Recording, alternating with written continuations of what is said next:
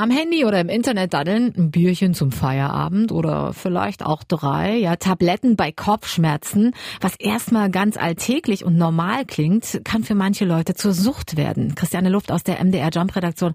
Wenn erstmal eine Abhängigkeit besteht, ist es ja dann ganz schwer, da wieder rauszukommen. Wie gelingt denn der Entzug? Ja, in den meisten Fällen kommt man um eine Therapie nicht herum. Zuerst aber muss man sich eingestehen, dass man süchtig ist und sich Hilfe holen. Ärzte und Beratungsstellen sind da die ersten Ansprechpartner. Ansprechpartner.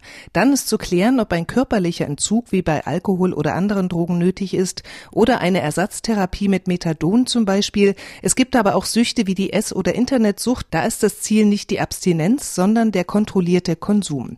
In der Therapie forschen die Patienten nach den Ursachen der Sucht, um nicht wieder in dieselben Fallen zu tappen und lernen, wie sie sich ohne Sucht ein erfülltes Leben aufbauen.